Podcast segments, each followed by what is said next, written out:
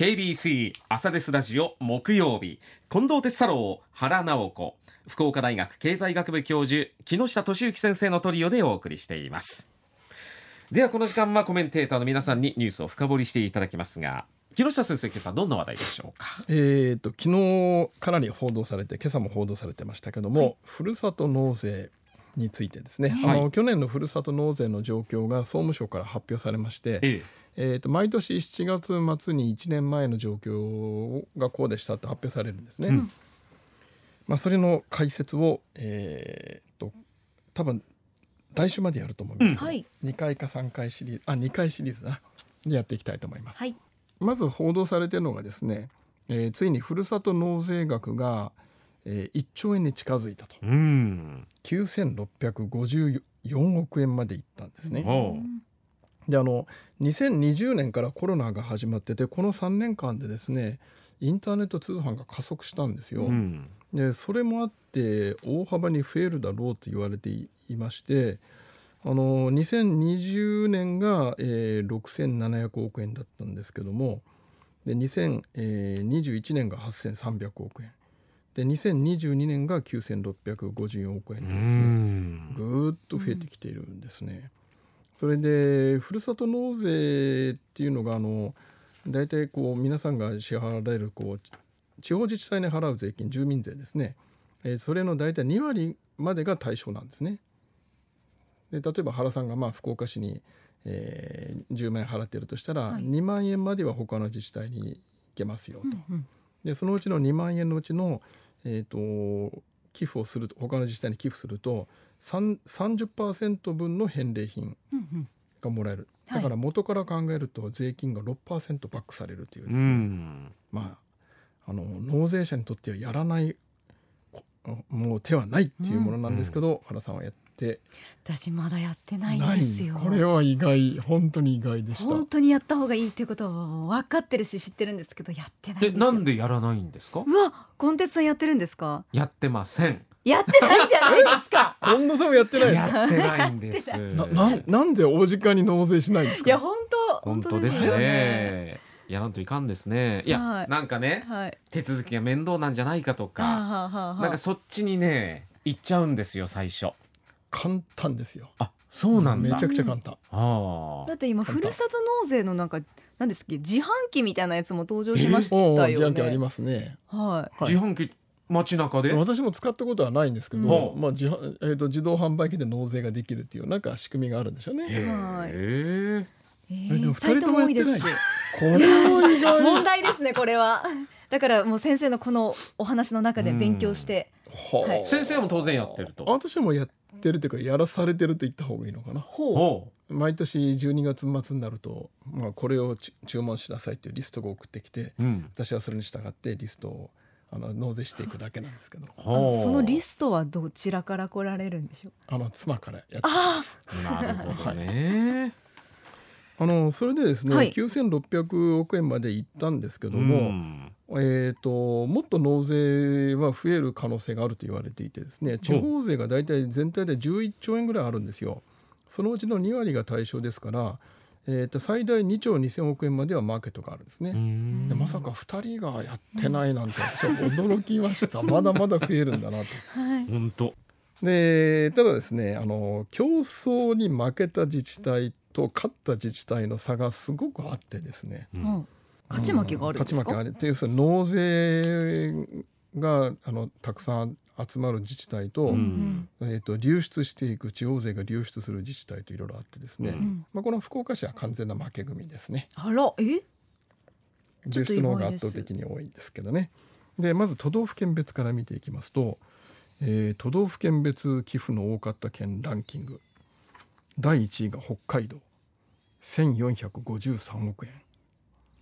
でそして意外なことにですね、第2位に福岡県が入ってきたんですよ。お551億円。福岡市は頑張らないんですけど、うん。福岡県内の各自治体はですねあの後で出てきますけども飯塚市をはじめとしてですね、頑張ってるんですよ。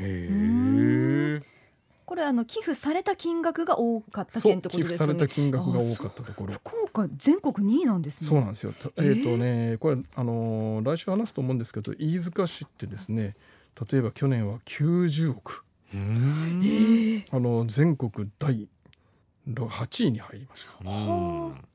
はそれで九州各県は結構頑張っていてですね、うん第3位に宮崎県が入りまして466億円。ここはもう190億円稼いだ都城市がいますので、なんか都城がトップみたいなね、はい、うん。そんなニュースになってましたもんね。はい。もう都ま、都城のことは後でああの来週詳しくお話ししますけど、はいうんえー、と第4位が鹿児島ですね。で425億円。で第5位が佐賀県416億円とトップ5あトップ5にですね九州が4県入ってるんですよ。すごい。でマイナスの多かった県がやっぱり東京でしてでもともとこのふるさと納税ってですね、えー、と福井県の前の知事が提唱されてうんそれを菅元総理大臣が取り上げられたんですけども、ほ要するに地方の多くはですね18歳まで高校生まであのお金かけてえー育て上げると。ううん。それが就職や進学で大都会に取られてしまうと、うん。特に東京にですねおかしいんじゃないかと、うん。だからちょっと税税金を戻す仕組み作った方がいいんじゃないのっていう提案だったんですね。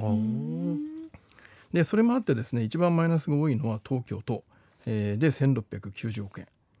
で第2位が神奈川で708億円のマイナスで3番目が大阪549億円のマイナスということで大都市が続きまして、うん。で第7位に福岡県がマイナス223億円と。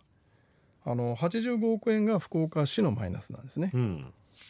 でで福岡は全体的にマイナスの方が多いうんところですね、うんまあ、ただ551億円稼いでるからトータルでは300億円330億円ぐらいのプラスってういう、ん。そうですね。はいまあ、これがあの県全体で見ていくわけですね。う。うんただあの1年だけで見ずにですね10年間の合計で見るとか、まあ、いろんな見方がありましてですね、はい。でまあ、その前に納税額の多い市町村で見ていきますと、うん。えー第1位が都城市。195億円増えましたね。去年が140億ぐらいだったんですけど、うんあのーまあ、都城の市長に一回取材にも行ってお話は聞いてたんですけどね、はい。えーこ今年かなり頑張りますとおっしゃってたんですけども、うん。えー1位奪還ですね、まあ、大体事実上6年連続日本一だったんですよ、うん。都城市は。ええで1位を取られあの北海道に取られたんでですね、うん。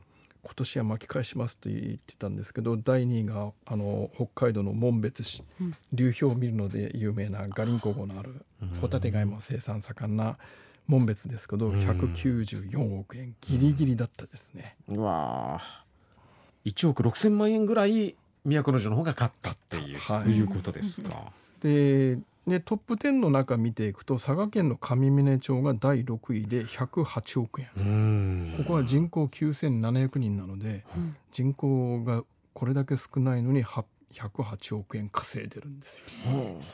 これって稼いだ税金、まあ、お金ははい。全部自分たちのいいように使えるんですか？いいように使うんです。あのふるさと納税が、うんあの私が市長をしていた時と比べて何がいいかっていうとですね、はい。稼いだ分が丸々自由に使えるんですよ。で多くの自治体は、まあ、福岡市もそうなんですけど、うん。地方交付税交付金っていう政府からの補助金がないと、うん。必要な予算賄えないんですね。うん。えーで例えばこの福岡市も税金が増えると例えば今年、えー、と去年が300億円ぐらい税金増えていると思うんですけど半分は交付税がその分減るんですよ。国からもらえるお金が減っちゃう。その分全額じゃないんですけど、うんえー例えば300億円増えてるねとじゃあ150億円国からの交付金やらしますよみたいな感じになるんですね。あああところがふるさと納税はそれがないんです。あうわあだから丸々自由に使える。集めたら集めた分はい自由に使える。あじゃあうちは子育て支援に多く使いたいですっていうところだからはそこに投入できる。うんそうまあ来週の話になるんですけど、はい。例えば上峰町なんかはも早い時期に18歳まで医療費全部無料、ん。で保育所もいっぱい建てて待機児童なしっていうのを早いうちに実現して、うん。えー毎月5,000円のお稽古券が子どもさんのいる家庭には配られている。はい。そうですだから周りの自治体から子育て世代が集まってくるんですね。そうなりますよね。じゃあ好循環じゃないですか。うんええ、あこれはねあのこのランキングってですね、えー各市長さん町長さんのうん。経営能力をはっきり表します。あ経営能力経営能力ですね。これはやっぱり市長が引っ張らない限りは、うんえーこんなに金額増えない。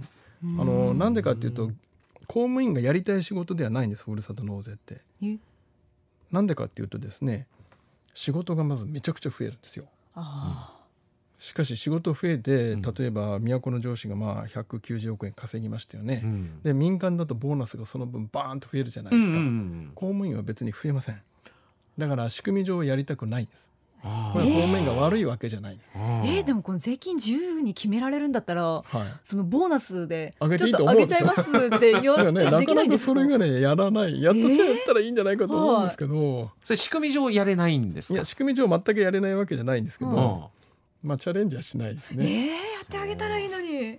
と思いますよね。うん。はだけどそうじゃないから頑張ったって仕事きつくなるだけだし、うん。っていう感じで、まあ役にはやりたがらないんですよ。うんそれをしうまく工夫してやっていくのがもう市長の経営能力がはっきり出るところマーケティング能力まで出ます。うんもう上峰町長なんてですねスマホに毎日の納税額がうん表示される仕組み作っていて毎日見てましたもんね。ほほほほほまあでもあのうん上峰町の場合だと,、えー、と普通に地方税で集まってくる税金が13億円なんですよ毎年。うんで108億円納税があると半分の50億は手元に残りますから、うんうんえー毎年の税金の4倍を稼いでるんです。うわすごいだから飯塚市も頑張ったんですね90億円ですから。うんら飯塚市の市長さん経営能力あるんだろうなと思いましたうね。んてな話で、あのー来週はじゃあ使ったものを何をどういうふうに使えるの？と福岡市どうなの？っていう話をもうちょっとしていきたいと思います。はい